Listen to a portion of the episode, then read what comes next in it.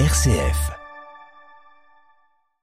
Dans l'actualité chrétienne, ce matin, nous nous plongeons dans l'ambiance silencieuse des abbayes et couvents à la rencontre de religieux et religieuses d'un certain âge, Pauline de Torsiac. Faire escale chez les bénédictines de Notre-Dame de Joire, les cisterciens de l'abbaye Saint-Honorat de Lérins, s'arrêter chez les bénédictins de l'abbaye Notre-Dame de Fongombo ou ceux de Solesmes, passer au monastère de la Visitation de Voiron ou chez les trappistes de Notre-Dame de Tamier, bref, Pierre Hugues, sillonner la France, franchir les portes des abbayes, monastères, aller à la rencontre d'une dizaine de vieux moines et moniales, se mettre à leur écoute, recueillir leur expérience de sagesse.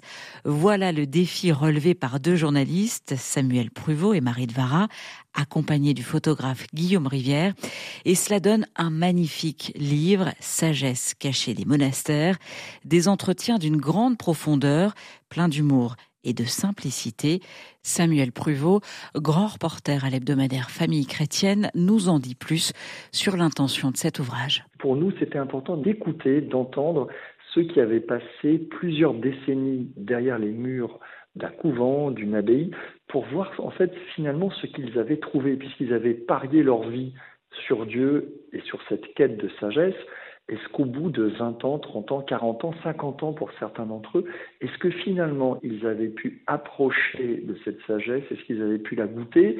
Ou euh, finalement, excusez-moi du terme, ils s'étaient mis à, à, tourner en rond en fait. Dès qu'on ouvre cet ouvrage, à leur visage, on comprend tout de suite qu'il s'est passé quelque chose et qu'effectivement, ils ont trouvé une source qu'il est peut-être plus difficile de trouver dans le brouhaha du monde. Ces moines zémoniales sont parvenus à un âge vénérable et ils ont accepté de se confier sans détour sur leur vocation, les joies et difficultés qui accompagnent cet engagement, leurs blessures personnelles, leur lien si particulier avec Dieu au fil de toutes ces années et c'est sans doute là que se cache cette sagesse des monastères.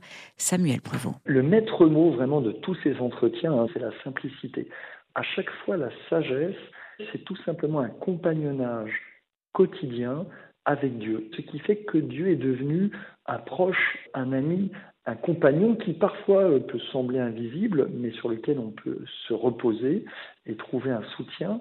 Et finalement, la sagesse, c'est d'apprendre à vivre en compagnie de Dieu, qui lui est toujours là évidemment, et nous, nous sommes généralement ailleurs. Et justement, cette sagesse, cette liberté de ces moines zémoniales contraste avec ce qui se vit dans le monde, Pauline. Oui, cette euh, vie de silence, d'obéissance, de prière, de service, de simplicité, cette vie cloîtrée où l'écoute a plus de valeur que le faire, où le temps n'a pas de prise, cette vie, eh bien, elle est à contre-courant d'un monde en ébullition marqué par le culte de la performance.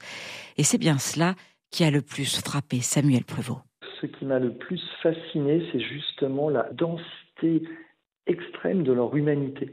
C'est une humanité qui n'est pas réussie au sens des choses qu'ils ont pu faire, devenir milliardaire, avoir reçu le prix Nobel ou euh, avoir inventé telle ou telle invention, mais on voit que leur vie humaine est réussie bah, finalement grâce à Dieu et que cette présence les habite, les réchauffe, les illumine. Et donc à leur contact, avant même d'ailleurs qu'ils ne parlent, on sent une humanité euh, illuminée de l'intérieur. A contrario, forcément, c'est nos propres vies qui nous semblent tellement pleines de vide, de vacuité, de vanité. Alors que ces moines nous enseignent au contraire le, la plénitude, l'abondance. Au fil des pages, on découvre également que la question de la mort n'est pas tabou pour ces religieux et religieuses âgées. L'au-delà, une perspective qu'ils abordent même avec sérénité. Leur propre mort, c'est le sujet pour eux qui est souvent le plus facile. Parce qu'en fait, ils ont un tel désir de l'éternité, du coup, ils en parlent de manière très simple, souvent joyeuse, très alerte, et finalement, cette éternité est vraiment ce qu'ils désirent le plus. Et du coup, la mort, j'allais dire, n'est qu'une péripétie. Alors c'est vrai qu'elle nous semble terrible, mais c'est une péripétie qui ne remet pas du tout en cause la destination finale. Et c'est même la porte étroite par laquelle ben, nous passerons tous, mais il regarde surtout la lumière qui existe derrière. Et souvent, nous, on se dit, bon, ben, peut-être qu'il y aura de la lumière, mais on n'en est pas sûr. Sagesse cachée des monastères, dix rencontres au parfum d'éternité. Un magnifique livre à offrir pour Noël. Il est signé Samuel Pruvot, Marie de Vara et Guillaume Rivière. C'est à découvrir aux éditions MAM.